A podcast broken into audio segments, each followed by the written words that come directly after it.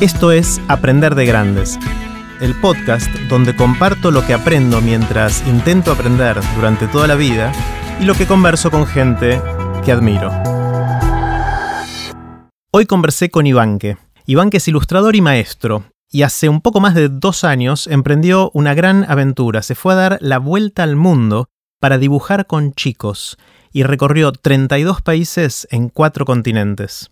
Aparte de contarnos cómo aprender a dibujar y qué aprendió sobre aprender en su viaje, Ivanque habló de chicos y de grandes que dibujaron por primera vez, de los superhéroes de las distintas culturas, de las estructuras familiares en distintos lugares del mundo y del rol de los papás, de latigazos en Etiopía, de chicos que saltan por arriba de nueve toros para transformarse en hombres y del juego del huevo podrido en Tanzania.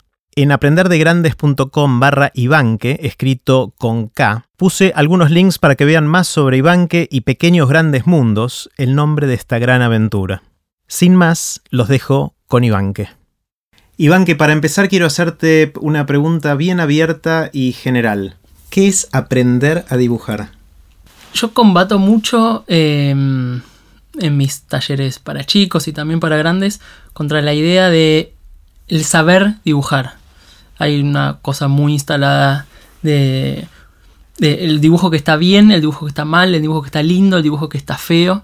Eh, y creo que es la razón principal por la cual en general dejamos de dibujar. Es como una actividad primordial de expresión que se da desde los 2, 3 años.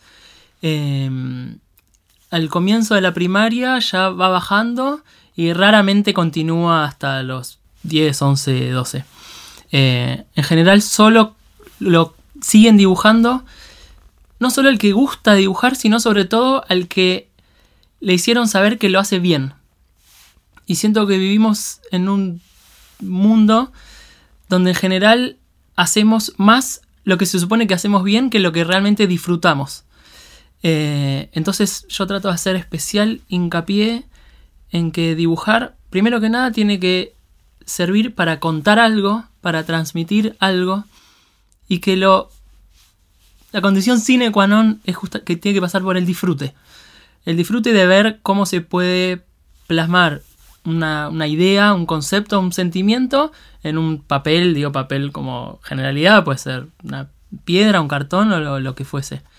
Em, para mí pasa más como por un proceso de ir abriendo puertas para que la persona, ya sea chica o grande, se empiece a sentir contento al ver justamente que se va apareciendo cada vez más eso que estaba en la cabeza con eso que va apareciendo mm, en el papel cuando es un proceso más consciente o simplemente sorprenderse cuando la mano va casi sola y la persona va improvisando. Está buenísimo, es como, si entiendo bien, parecería que en, el jardín de infantes nos mandamos.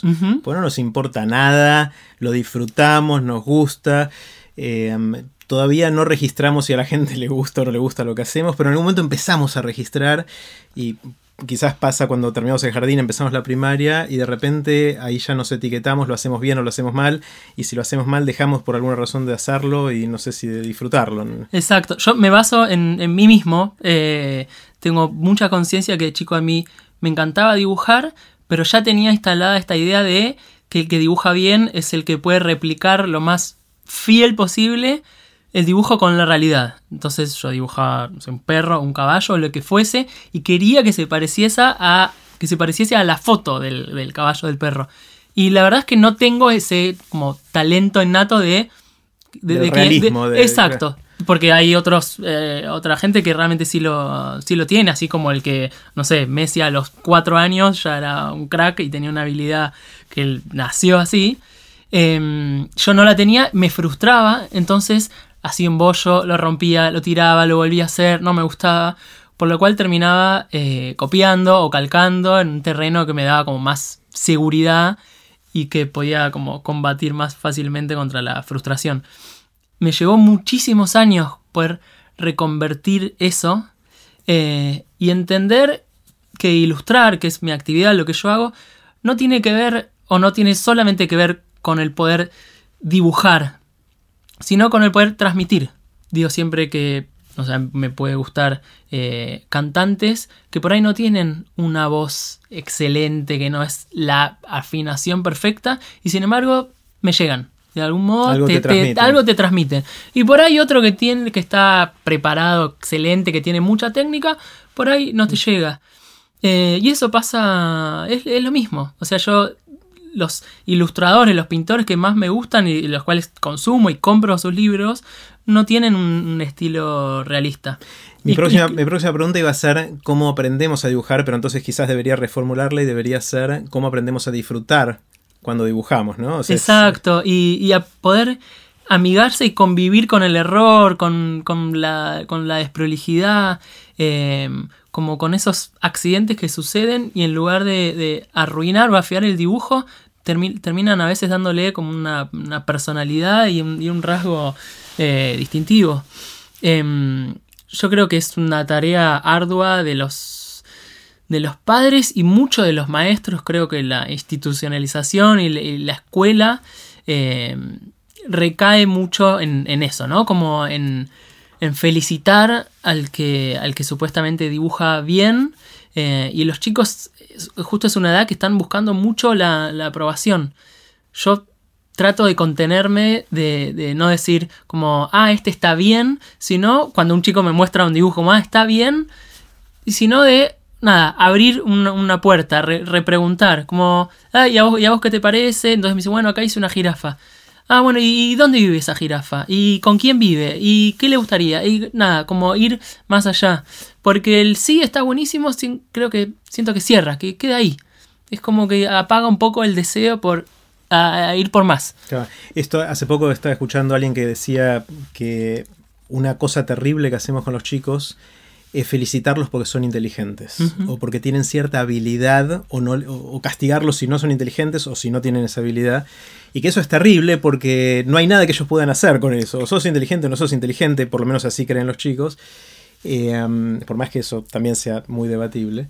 Eh, pero sin embargo, parecería que la técnica debería ser felicitar por el esfuerzo o por haberse animado a hacer algo y que eso genera un, círculo eh, más saludable, digamos, para que los chicos sigan haciendo las cosas, se animen y, y vayan creciendo, ¿no? Sí, sí, totalmente. De hecho, creo que si hay una felicitación exacerbada por algo puntual, el chico va a tender a repetir eso para buscar la aprobación de, ah, esto que hice está bien. Entonces voy a seguir haciendo esto para que me vuelvan a felicitar. Lo cual imposibilita a que el chico siga explorando, que es básicamente lo que tiene que hacer a esa edad, particularmente y en realidad siempre. Pero ir probando, ir equivocándose, entre comillas, o ir como autoeditándose y analizando sus dibujos, diciendo, ah, esto que hice está bueno, lo puedo repetir, esto no.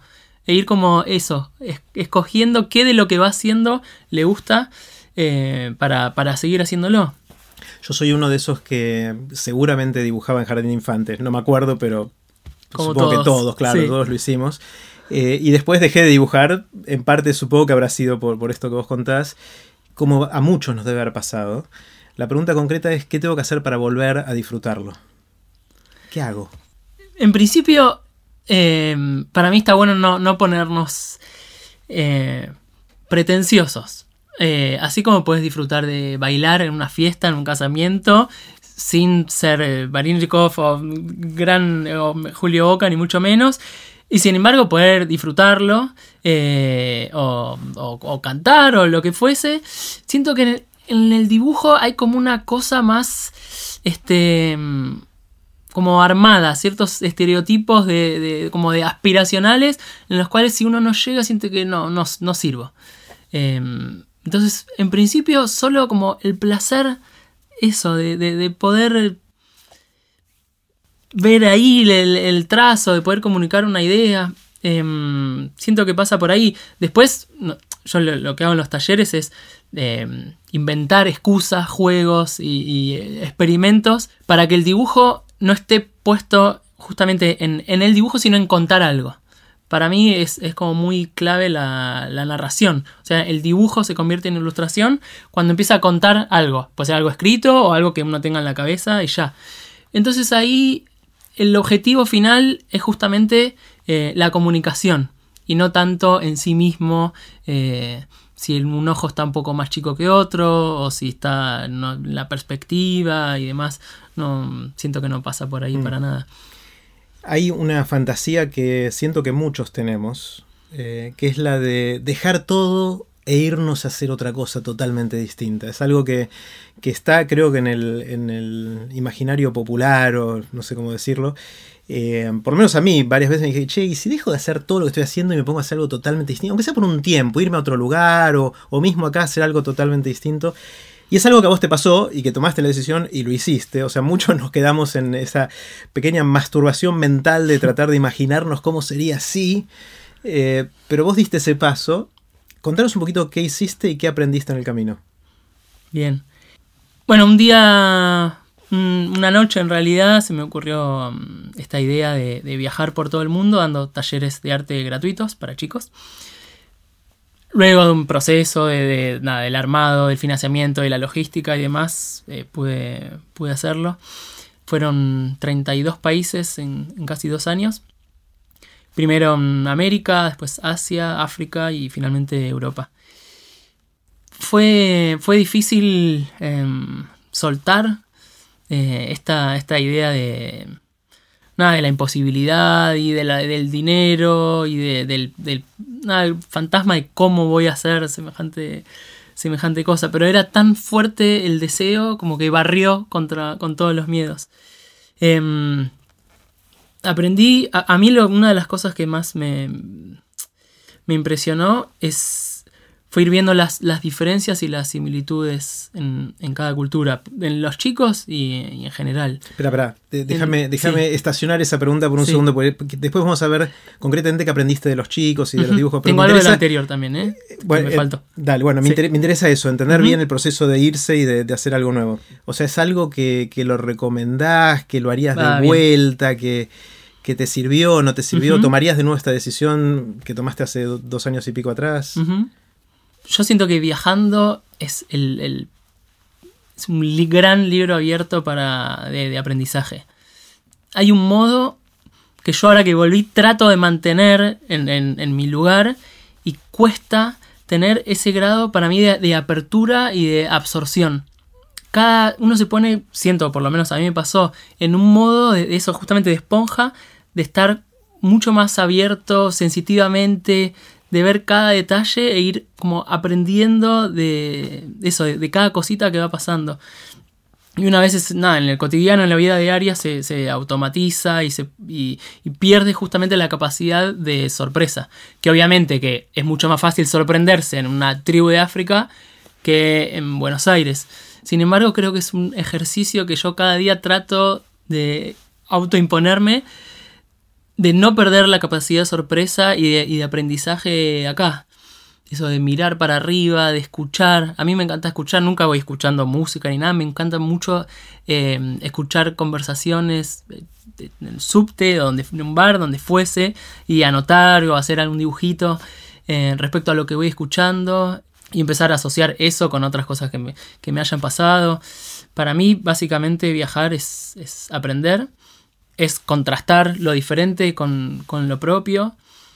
Es bajarse también de, para mí, del, pedestal de lo que está bien y lo que está mal, sobre todo cuando uno empieza a convivir con, otras culturas.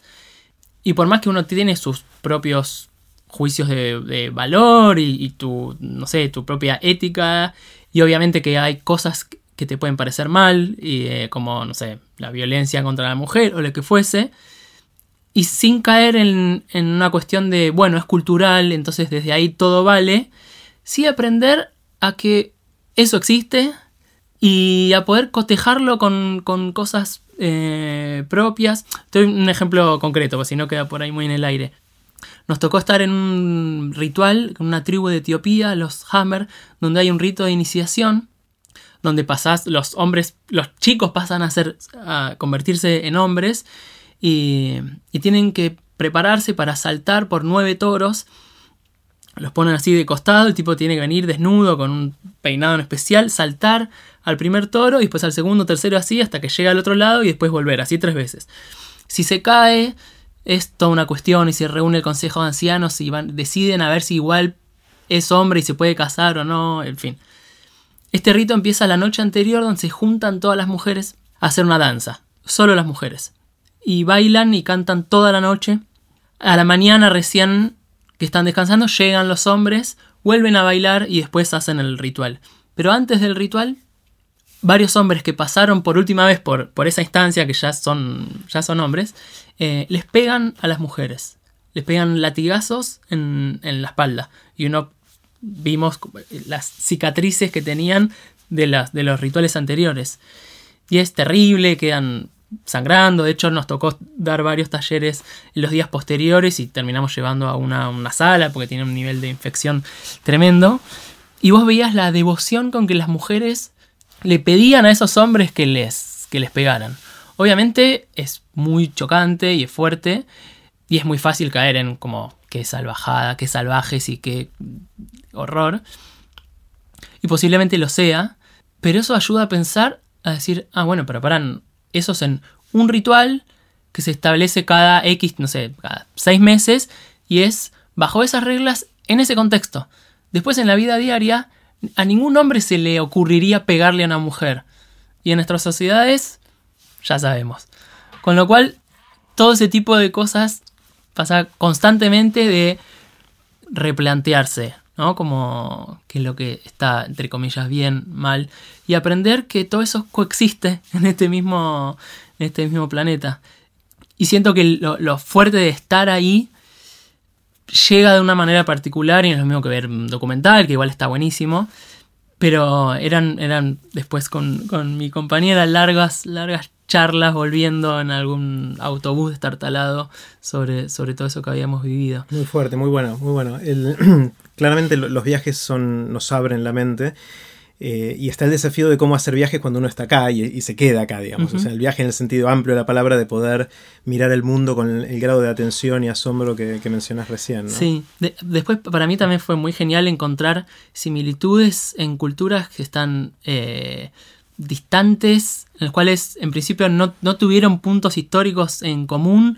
Desde el arte es muy genial. Es, es, eh, un mercado en un pueblito de Guatemala, ves los, los, tejidos y son muy parecidos a un mercado en un, en un pueblito de montaña remoto de una tribu de Laos, por ejemplo. Qué loco. Y es, esas cosas son muy, muy son increíbles. son coincidencias. O... Son coincidencias. No sé, nos pasó de estar en, en un pueblito en Guatemala y era un, un luthier, un tipo que hacían instrumentos geniales, sobre todo marimbas, y él creía en, en la vida de los objetos. Entonces te explicaba cómo le agradecía al instrumento cada vez que lo tocaba y que lo dejaba de tocar, eh, y cómo a veces él sentía que el instrumento necesitaba descansar y demás.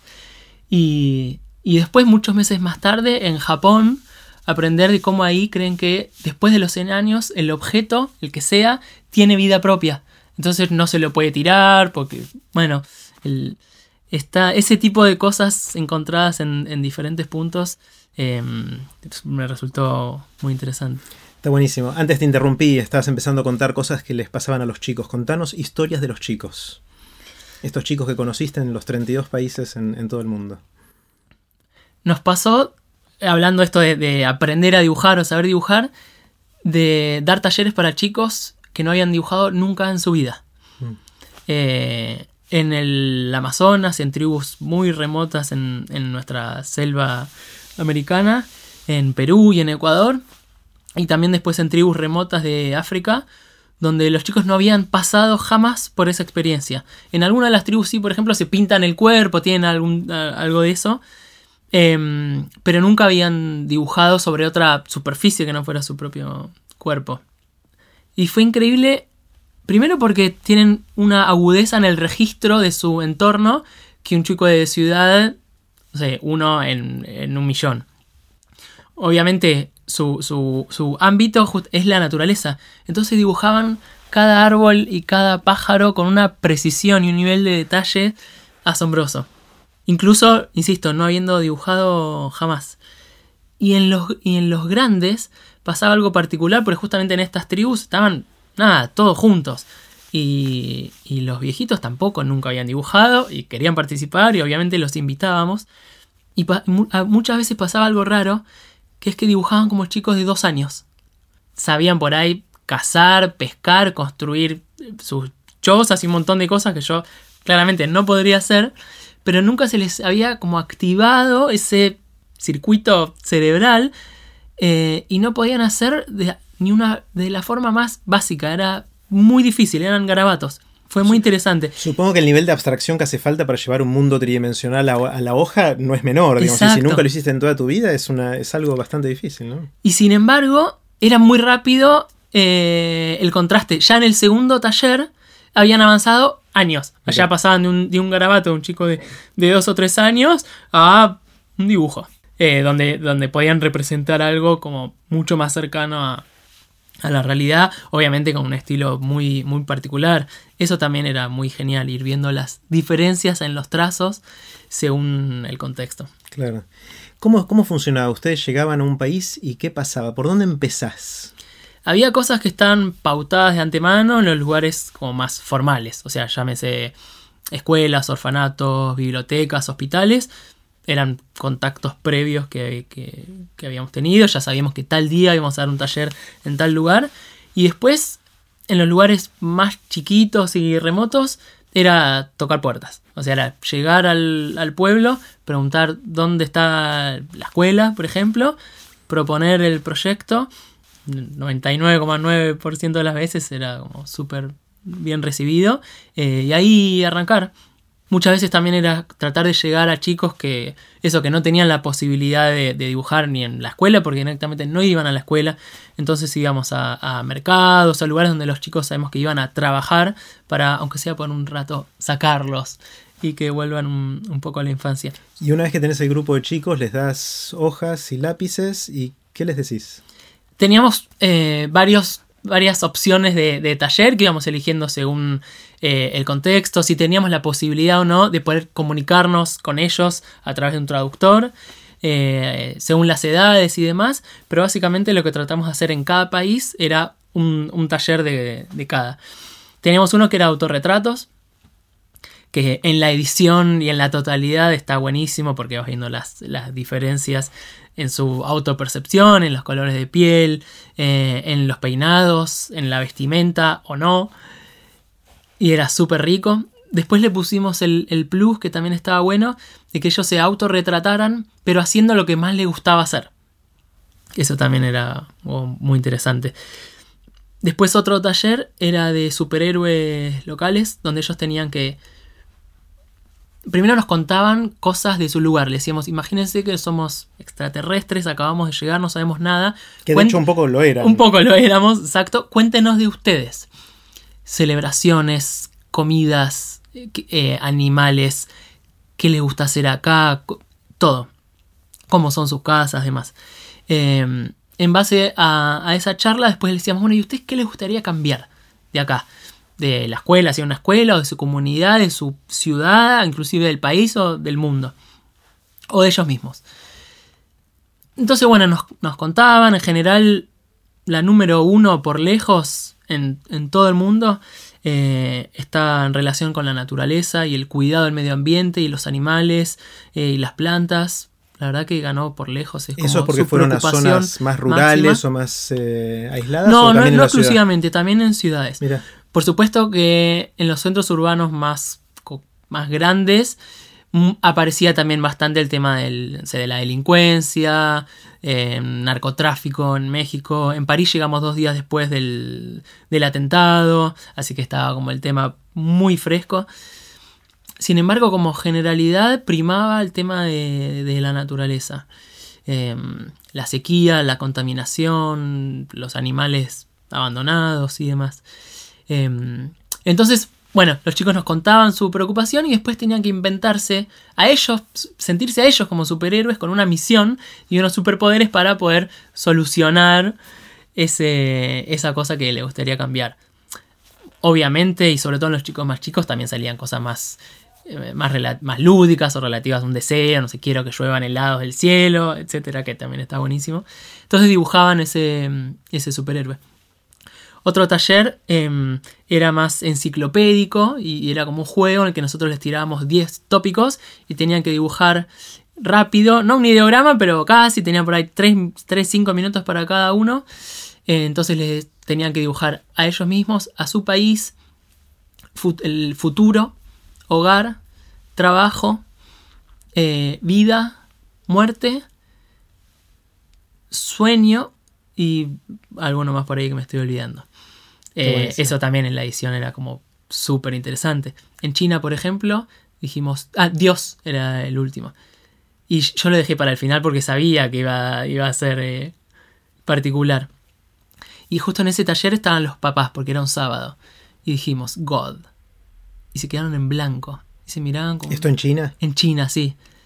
Y un papá que hablaba bastante bien inglés me decía, no, no es que no, no está el concepto acá como de, Dios en el que puedo dibujar. No, no tenemos. Y entonces recalamos en el concepto creación. Entonces, eh, bueno, obviamente el papá se lo tradujo en chino y, y ahí aparecían dibujos de eh, una gallina y sus pollitos, o dibujos más relativos a la naturaleza.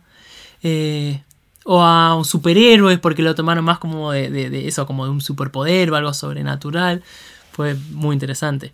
Y obviamente después en otros lugares, eh, más la idea de la representación de un dios, de un dios eh, cristiano, Buda, bueno, según donde estuviéramos, o más con la cosmogonía maya en un pueblito en, Guatemala, con los dioses que nacen del, eh, del choclo y demás. Em, ese tipo de cosas, la verdad, era, era fascinante. Y el último taller que hacíamos era el de sueños, en el cual hablábamos sobre, sobre los sueños. Nosotros le contábamos primero cuál era nuestro sueño de, de chiquitos. Le contamos que esto que estábamos haciendo, este viaje, este proyecto, también era, era un sueño que al principio parecía irrealizable y después, nada, le contábamos un poco cómo, cómo se construyó. Em, eso para mí es fundamental a la hora de esperar que otro y sobre un chico se abra, para mí el, primero que tiene que hacerlo es uno.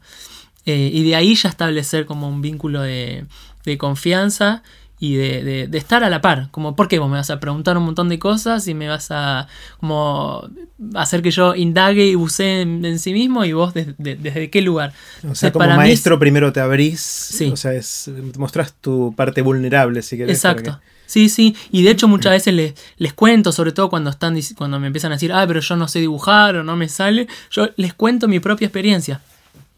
Les cuento lo que a mí en principio me, frustraba y yo sentía también que no sabía dibujar y hasta que años más tarde, nada, soy ilustrador, vivo de eso y, enseño. Em, para mí eso es muy, muy clave. Volvamos por un segundo a los superhéroes que me interesan mucho. Eh, vos fuiste a 32 países y en 32 países les preguntaste a los chicos cuál es tu superhéroe, cuál es tu superpoder y dibujalo.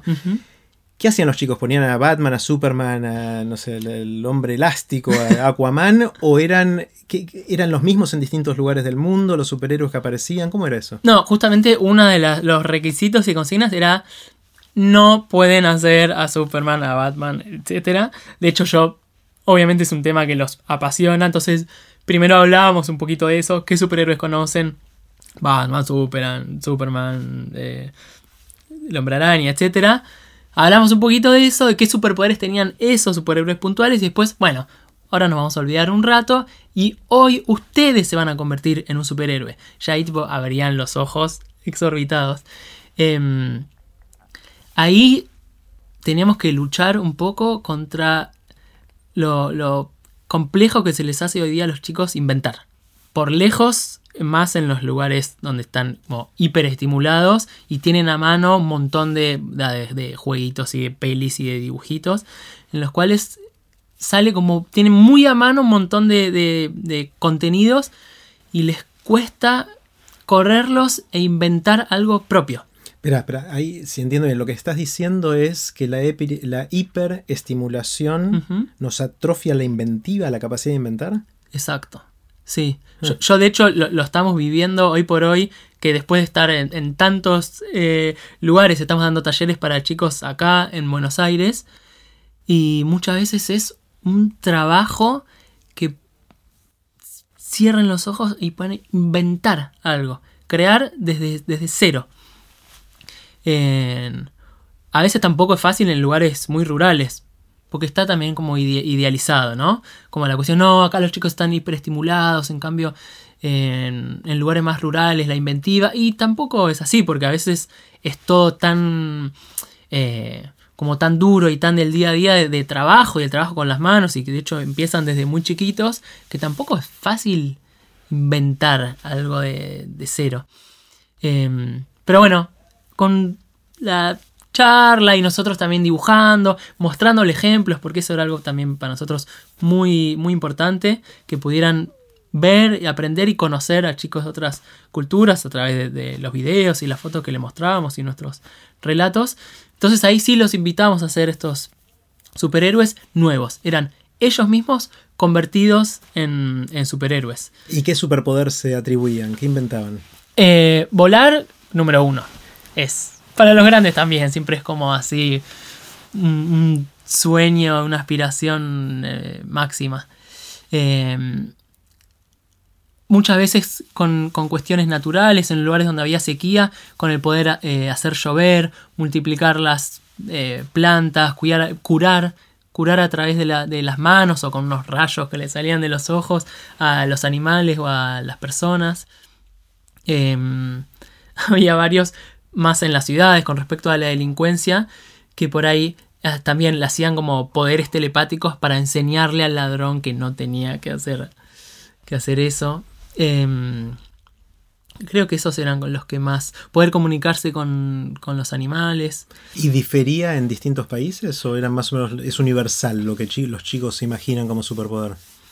Em, yo siento que hay un. hay un patrón. Hay, lo de volar es totalmente universal. Lo que te contaba del cuidado del medio ambiente también. Después pasaba que hay lugares donde está muy instalado lo comunitario y hay otros lugares más... Eh, donde nada, el chico piensa en sí mismo y como deseos más eh, individuales. Em, no sé, en, Cuba, por ejemplo, el, 90% de los chicos hacía superhéroes que estaban asociados eh, a cuidar y proteger a todos los chicos del mundo. Eso era como muy. Tenían más conciencia global. Exacto. Qué loco, ¿no? Porque Cuba está tan aislado. Sí, pero eh, esta cosa de que está tan presente en lo comunitario, ¿no? Claro.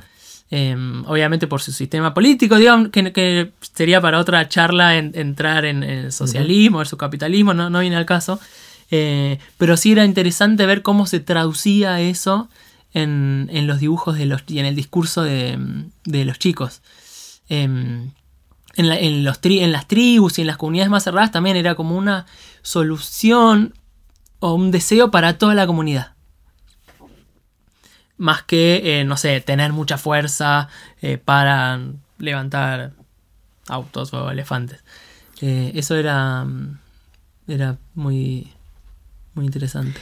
En, en, dos años estuviste en 32 países. Eso no creo que nos suceda a casi nadie en todas nuestras vidas. Eh, ¿Qué otras cosas te llamaron la atención, te sorprendieron, de, que no esperabas ver? ¿Qué, te voló la cabeza? Un patrón bastante eh, triste para mí tuvo que ver con, con el pobre rol eh, que desarrollamos, cumplimos nosotros los hombres. Em, desde que salí, desde que arranqué, que fue en el norte argentino, pasando por toda Latinoamérica, después en Asia y África, vi muy poca presencia de los, de los hombres en, en, lo familiar, en la presencia de los El varón, el rol del El rol del, varón, sí, está muy, muy, muy desdibujado. Em, hablábamos con los chicos y le preguntábamos, bueno, ¿y con quién vivís? Obviamente que siempre salen en la charla. Y infinidad de veces era con mi mamá y mis hermanos. Y el padre no aparece. y por ahí profundizando y charlando más, eh, era, no, se fue con otra, no, sí, eh, nos abandonó, no, bueno, era borracho y en una pelea, qué sé yo, lo mataron. Era, no una, dos, tres veces, muchísimas. Y lo veías en la vida diaria.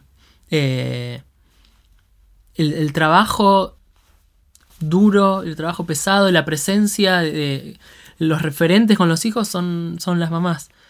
Em, yo siento que hay un, como un desapego de los padres hacia, hacia sus hijos. Hay como una cuestión de, reproducción y después no, no, no hay una presencia eh, firme. ¿Y esto, esto te llamó la atención porque sentís que acá no es tan así y viste un contraste?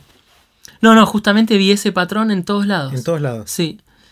Sí, sí, y en lugares tan distantes como cómo se organiza una tribu remota en el sur de Etiopía a una comunidad eh, de un, pueblo originario en, la selva. Eh, no sé, vas a Bolivia y ves que la mujer es la que lleva todo el peso para llevar la mercadería a los, a los mercados y, a qué parte, y aparte la que cuida a los hijos y aparte la que hace la comida. Y, en Etiopía en las, fuimos a siete tribus. Una estaba como un poquito más repartido. En las otras seis las mujeres cuidaban a sus hijos, hacían la comida, construían las chozas, buscaban la leña, que es una tarea durísima y diaria para prender el fuego, y buscaban el agua, que muchas veces son kilómetros caminando. Y los hombres están abajo de un árbol, tienen unos juegos que inventan con piedritas. Eh, y delegan en los más chicos, de los nenes desde 5 o 6 años, adolescentes, hasta adolescentes, en eh, llevar el rebaño a las cabras a, que caminen y demás. Se reduce a eso. A veces en algunos lugares si hay un río cerca pescan, pero es muy, muy dispar la, como la labor del hombre y la mujer. Y, y, se ve mucho en, en los chicos y en el juego nos pasaba de llegar a, un lugar, nos venían a recibir los chicos y empezamos a jugar y decíamos, ¿y dónde están las nenas? No, están con las mamás, les están ayudando a las mamás. Como están desde muy chiquitos los roles asignados. Y eso se ve también en cuando sí hay chicos y chicas participando, en el valor simbólico de la palabra, los que hablan, los que tienen la voz cantante, son los, los varones. Eso fue una de las cosas, digo, muy, muy chocantes y, y, fuertes y que me hace pensar que muchas veces vivimos en un tupper, ¿no? Al creer en una, en, no sé, en las capitales de los países, que hay como una cuestión de, de, igualdad o de mayor igualdad que, que, antes, obviamente todavía falta mucho, pero de golpe te vas a, a otros lados y es Esto para aclarar, en estos 32 países estuviste principalmente en zonas rurales o en zonas alejadas de las grandes ciudades, ¿no? Sí, sí, Íbamos también a, pues estaba bueno ver como el, justamente el contraste. Fuimos también a muchas capitales, pero el trabajo más fuerte eran sí, en, zonas rurales. me, me, impactó mucho el latigazo en Etiopía o los latigazos. Eh, ¿Qué otras cosas puntuales de algunos lugares del mundo te llamaron la atención que quieras compartir? ¿Algún lugar raro, alguna costumbre, eh, gente muy distinta a lo que viste en otros lugares del mundo? Me impactó también esto que dijiste que en algunos lugares jamás habían dibujado en toda su vida. Eso me pareció bastante también único, ¿no? Porque todos estamos acostumbrados, aunque sea en, el jardín de infantes, a dibujar. una de las cosas, nos, nos, tocó mucho trabajar con chicos eh, refugiados. Eh, arrancamos en, en, Tailandia con chicos refugiados de Birmania. Eh, y después mucho en Europa con chicos recién llegados de...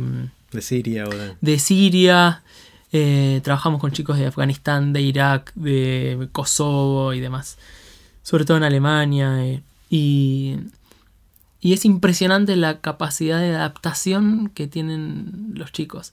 Incluso los que habían llegado hace, hace días o, algunos ya estaban hace algunos meses o un año. Es increíble cómo pueden reconvertirse. Y obviamente tienen mucho menos de vida y pueden adaptarse y cambiar conductas mucho más fácil que un, que un adulto. Em, pero uno habiendo vivido cosas terribles que quedaban plasmadas en los dibujos, hay algunos dibujos que realmente eh, dan ganas de llorar, de, cómo pueden describir las guerras tan crudamente. Em, muy rápidamente en un lugar en que ya se sentían contenidos y, a salvo, ya estaban contentos, aprenden el idioma con una de, su nuevo lugar con una velocidad impresionante, justamente hablando de aprender de grandes, eh, y, cómo rápidamente se, eso se, acostumbran a lo nuevo. Sin embargo, conocimos chicos que ya hace años que estaban en su nuevo lugar cuando vos le preguntás cuál es su sueño y cómo se imaginan de grandes, te dicen que quieren volver. hay algo de la raíz que es muy fuerte. Fuerte y universal. En y todos universal, habiendo vivido cosas terribles y mm, masacres, eh, los chicos de grandes se imaginan y su sueño es volver. Que me imagino que habrán recolectado, recopilado un montón de dibujos, historias, fotos. ¿Qué, qué van a hacer con todo eso ahora? Estamos en, en plena revisada, reencontrándonos con, con el material.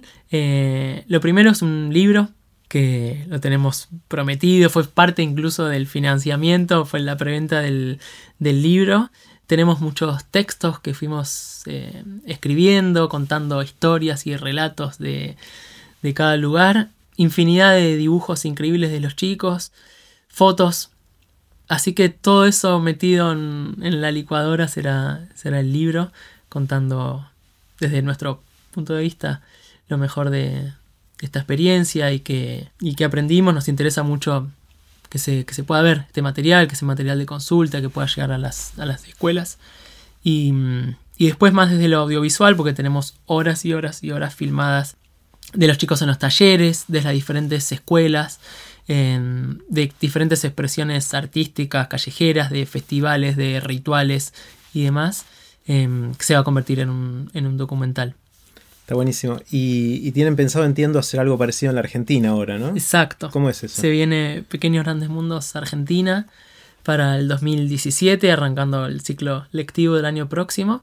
La idea es abarcar todo el país, elegir una escuela por provincia y estar haciendo un trabajo un poquito más, más eh, intensivo en cada lugar, estar una semana con los mismos chicos. No va a ser cualquier escuela, sino que van a ser escuelas rurales, las más alejadas de los, de los centros urbanos. Eh, ahí la idea es hacer máscaras, hacer muñecos, los que los chicos se puedan pintar una remera, hacer un mural para la escuela, laburar bastante, mostrándoles también material para que conozcan a chicos de otras partes del, del mundo, hacer charlas, eh, hacer una muestra después para toda la comunidad, para que vean qué es lo que son capaces de hacer los chicos. Así que tenemos que conseguir una, una camioneta. iremos con, con May, mi, mi mujer, que también hace exactamente lo mismo que yo, es docente e ilustradora, y Tai, nuestro perro, ahí a recorrer todo el país. La verdad es que es algo que, mm, que pensamos recién arrancado el viaje por el mundo, era como así una cuenta pendiente a la vuelta hacerlo por, por Argentina. A nosotros nos gusta mucho la charla con, con los chicos. Incluso a veces nos demoramos en arrancar a dibujar porque nos colgamos eh, hablando con ellos. A los chicos les encanta porque en general yo creo que sienten que no son muy, muy escuchados. Antiprimer reclamo, antiprimer me aburro de los chicos en general, o se los manda una actividad o se les da el, el- iPad. Eh, los chicos ya no tienen tiempo para mí de aburrirse y desde ese aburrimiento inventar algo. Es como se llenan todos los agujeros, todos los baches se rellenan con algo. Entonces los chicos van a doble escolaridad y después van a inglés, a karate, a aprender eh, piano y, y lo que fuese y fútbol y dibujo, que está buenísimo y obviamente que si un chico ve, si uno ve que está como mm, queriendo profundizar o le encanta hacer una actividad, está buenísimo mandarlo.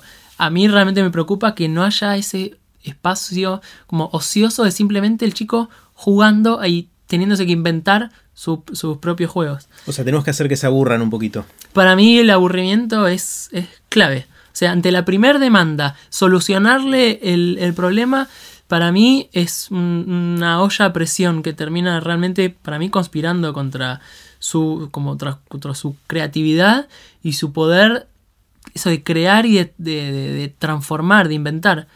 Está buenísimo. El- te voy a hacer una serie de preguntas eh, cortitas. eh, vos podés responder tan rápido como quieras, pero antes, eh, recordame si alguien quiere saber más de lo que estás haciendo, tuyo personal o de Pequeños Grandes Mundos, que es como se llama todo esto de lo que estamos hablando hoy, eh, ¿dónde pueden averiguar más, estar en contacto con vos? Lo que está más a mano y más actualizado, incluso ahora estamos haciendo un raconto diario contando un- una pequeña historia por día, es el Facebook. Pequeños Grandes Mundos en el buscador El de Facebook. Facebook y ahí aparece. eh, y está bueno, es lo más práctico, no hace falta que se acuerden de entrar a una página, sino que ahí aparecen los. Seguramente los alguien va a escuchar esto de alguna de las provincias de la Argentina y va a decir, quiero que mi escuela esté en la lista. ¿Ya están elegidas las veintipico de escuelas o no? No, no, no, todavía no. Estamos, estamos en eso junto con APAER, que es una asociación civil que, que nuclea padrinos de escuelas rurales. Eh, y va a ser una, una linda tarea. La idea es que, como te decía, llegar a lugares muy recónditos, recónditos, perdón, eh, poder eh, llegar a escuelas con, con chicos de diferentes comunidades, incluso escuelas que son bilingües, mantienen la, como la lengua madre eh, y de su, de su comunidad. O sea, y también, bilingüe, obviamente, bilingüe, castellano. bilingüe mapuche-castellano, no, Exacto. no castellano-inglés, digamos. No, esa no, escuela no, bilingüe claro, se imagina. exacto. Sí. Eh, está bueno, son bilingües también. Exacto. Eh, bueno, te disparo algunas preguntas. Las preguntas son cortitas, vos tomate el tiempo que quieras para, para responderlas. Eh, esta es una que no hago mucho, pero tengo ganas de hacértela. Y es, de lo que estás haciendo ahora, ¿qué sentís que pueda tener impacto dentro de 400 años? Fua, es un montón. Es mucho tiempo. Eh, así que conocimos a una, una mujer, Alexia, en Mozambique, en un pueblo muy chiquito. Ella hace un trabajo increíble, fundó una escuela eh, en el que da el- también le da de comer a 400 chicos y con un sistema que está buenísimo también de, de enseñanza. Y mm, ella me dijo que aprendió a su vez de un indio que vivía en Sudáfrica hablando esto de, la transmisión y la, y la educación y el aprendizaje y los chicos, trajo una fuente con agua y le dice, bueno, pon el dedo. Entonces ella puso el dedo en el agua, obviamente aparecieron las ondas expansivas, y él le dijo, nunca trabajes con el foco puesto en ver el resultado, en ver hasta dónde van a llegar esas ondas. Trabaja como por, por el amor y la convicción del día a día y en lo que vale la pena transmitir ese día a ese chico, no pretendiendo ver la resultante de todo ese trabajo, donde muchas veces ahí aparece como la satisfacción personal y el ego de, bueno, yo salvé o gracias a mí ahora este chico es capaz de hacer tal y tal cosa, que obviamente que es, es parte, y, no te voy a negar que obviamente es reconfortante ver como, como a través de, un trabajo el chico puede ir aprendiendo y evolucionando y haciendo cosas que por ahí creía que le era imposible. Pero nunca tiene que ser el foco. Para mí fue como, como muy, muy revelador eh, eso, como tener la energía puesta en, en ese día. Y no significa que uno no pueda tener, eh, proyectar y tener objetivos y tener como a mediano o largo plazo una idea de a dónde, qué es lo que uno quiere transmitir y a dónde ese chico puede llegar. Pero nunca tiene que ser el, como el, El fin último. El fin último, como el faro, como quiero que llegue a, sino el valor de ese mismo día. Porque en general uno no lo va a ver, no lo va a ver y por ahí es, frustrante, como si, si uno tiene el, el- el foco puesto ahí. Así que de acá a 400 años eh, es, es una, una infinidad. Mi sensación, Sí. Iván, que es que me estás diciendo, creo que sí voy a tener impacto dentro de mucho tiempo, pero no tengo la más pálida idea de qué va a ser ese impacto y me dedico a hacer cosas que creo que están bien para... O sea, y después eso se, o sea, se va a arreglar solo de alguna manera. Sí, mira, a, a corto plazo, obvio que es, es increíble cuando no- tenemos una, una devolución. eh, hace poquito de una escuela de España, eh, una chica con la que seguimos en contacto me contó que otra mamá le dijo que su hijo había empezado a dibujar a través de nuestro taller, porque antes creía, bueno, como hablamos antes, que dibujaba mal y que entonces le daba vergüenza y, y no se quería exponer delante de los compañeros o con la maestra y demás. Y, que ahí, no sé, había agarrado confianza y lo había empezado a disfrutar y estaba dibujando un montón. Y después otra, otra cortita fue en una comunidad los eh, en, en el Amazonas, en Ecuador.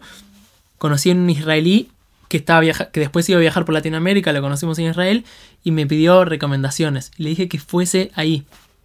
Y llegó un año más tarde, más o menos, que nosotros habíamos estado.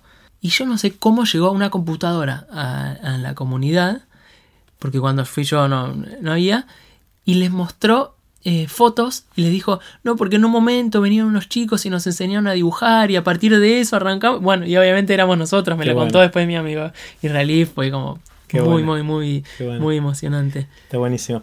Otra pregunta. eh, ¿Hay algo sobre lo que hayas cambiado de opinión recientemente? ¿Alguna convicción, alguna Mm. opinión sobre algo que dijiste, sabes que no, estaba equivocado, no era así, era de otra manera? Mm, Bueno, algo... Antes hablaba de, las conexiones y cómo había descubierto cosas en lugares totalmente disímiles, cosas muy parecidas. Yo jamás hubiera imaginado y creía que era imposible y me di cuenta que no, pero desde un lugar puramente empírico, no, no que no fue a través de, de reflexionar y cambiar de opinión, entonces no es exactamente la respuesta, pero mm, me pasó desde los juegos.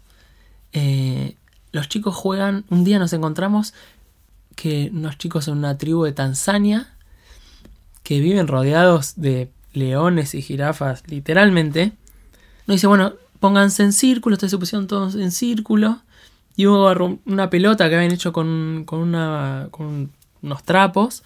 Y corrió alrededor y la puso atrás de un chico y ese chico salió corriendo. El huevo podrido. Nos estaban enseñando a jugar al huevo podrido.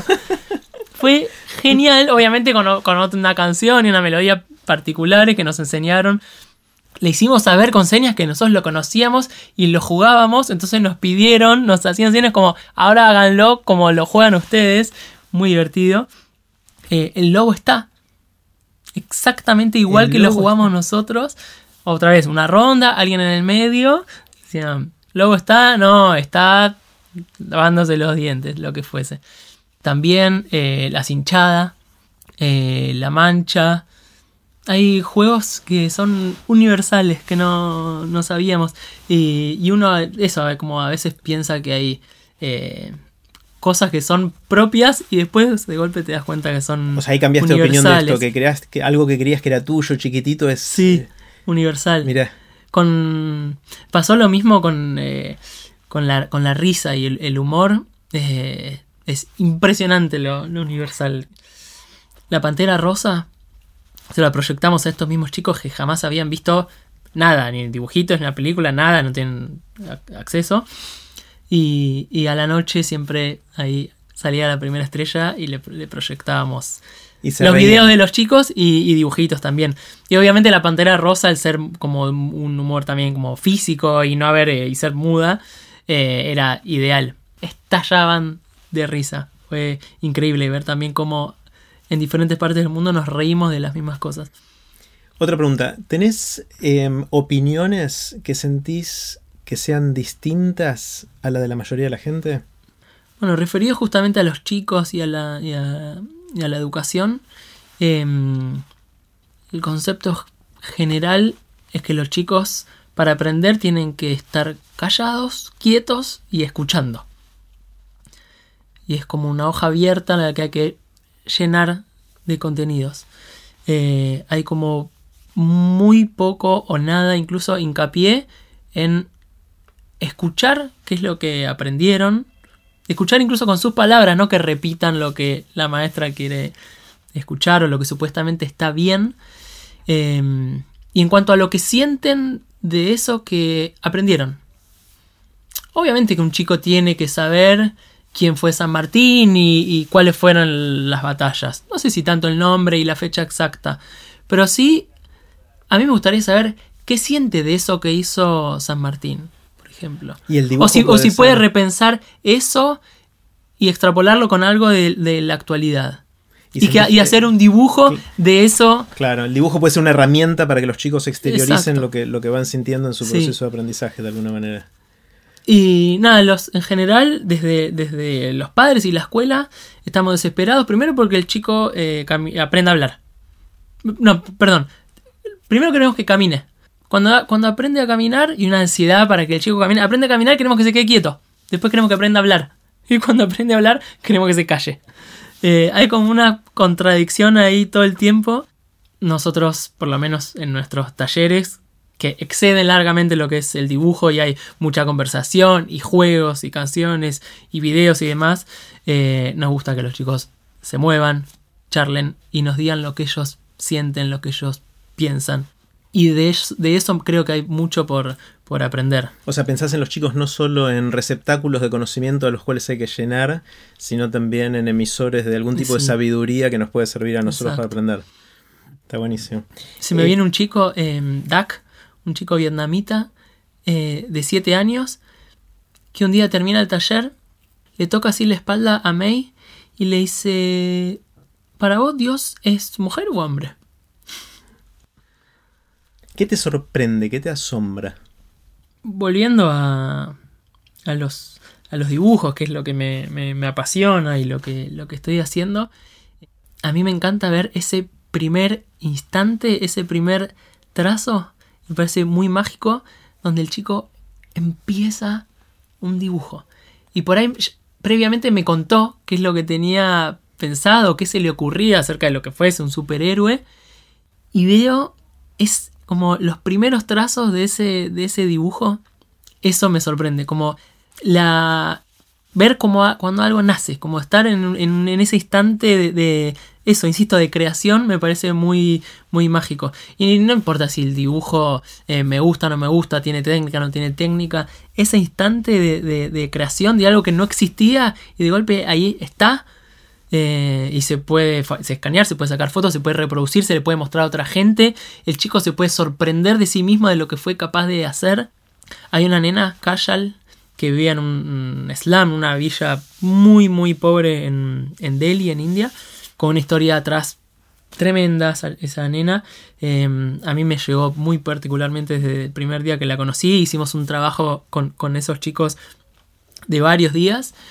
Y en el primer taller ella era autorretrato justamente. Y se dibujó a sí misma y no, y no le gustaba. Y lo borró. Entonces cuando yo me acerco, me da el papel que parecía en blanco, pero prestando atención se notaban los trazos que había borrado. Y estaba buenísimo. Ella no hablaba nada de inglés, entonces me hacía como gestos, me daba la hoja y el lápiz como diciendo, hacémelo vos. Yo, yo decía, no, no, no, esto está buenísimo. Y me hacía que no con la cabeza. Entonces yo le repasé lo que ella había borrado y le hacía así como señas de seguilo. Hizo un trabajo increíble. Tuvo dos horas con los más mínimos detalles. Después lo pintó. Em, bueno, lo tengo marcado en mi casa. Fue como. Para mí, tener ese cuadro en mi casa es como el. eh, tarea cumplida. Siento que es así como el, el broche de oro de, de lo que hicimos. Em, y ella me la regaló, estaba buenísimo. Nosotros muchas veces, nada, la, idea era que quedara para ellos y para hacer un- una muestra en, en el lugar. Eh, entonces sacábamos una buena foto como para el libro y que los dibujos quedaran. Pero a veces los chicos te lo quieren regalar. Eh, y tener eso en mi casa para mí es como un tesoro gigante. Qué bueno. ¿Hay algo, Iván, que sobre pequeños grandes mundos que no te haya preguntado y que quieras contar? Siento que podría sumar más que me quedé ahí como corto porque es tanto que no sale, viste, Ujú. se, se enciman en el, en el subte japonés y no pasan sobre alguna historia, algún- Dale. alguna cosa más de algún, de algún chico. Se me, se me vienen a la cabeza varios chicos que, que conocimos.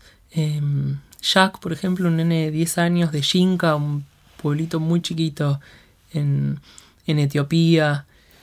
Memo, varios chicos de Guatemala y México, que chicos que trabajaban en, en mercados, que por ahí no tenían familia o que te tenían que ayudar a la familia trabajando. Y mm, todos esos chicos tenían, eh, tenían un sueño, querían ser maestros, querían ser doctores. Hay, algo que tiene que ver con, la oportunidad. Eh, Paenza lo dice muy, bien en, en una charla. Como de- detrás de esa supuesta imposibilidad, de esos condicionamientos y de esa realidad, hay de, cada chico que trabaja, hay por detrás eh, un potencial científico, actor, deportista, dibujante, etcétera, etcétera, etcétera. Em, creo que se trata solo de eso, de oportunidades. Lo que nosotros tratamos de hacer es dar una oportunidad que es muy chiquita, solo una puertita chiquita para que cada chico en principio se pueda reconocer, pueda pensar quizás en, en cosas que no que en el día a día no están, responderse preguntas que no, no se había siquiera formulado, reconocerse a través de eso que dicen, de ese dibujo, y repensarse también en función de contrastarse y conocer a, chicos de otros, de otros lados.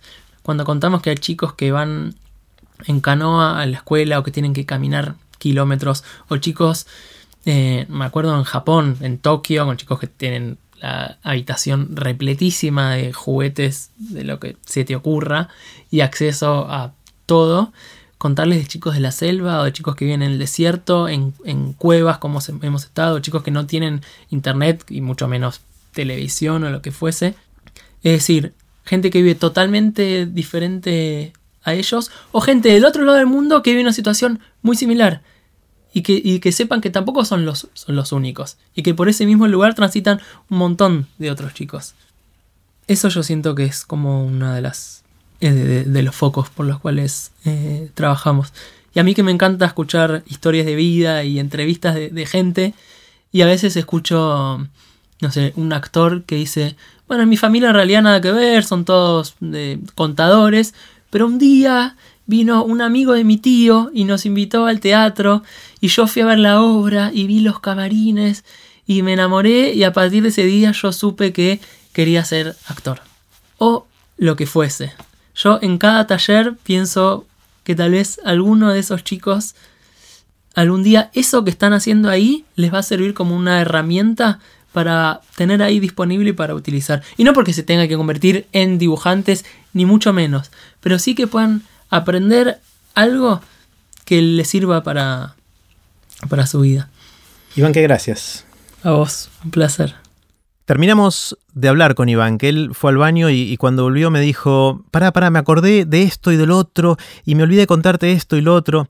Realmente la cantidad de historias que tiene Iván, que después de su viaje de dos años por todo el mundo, es increíble.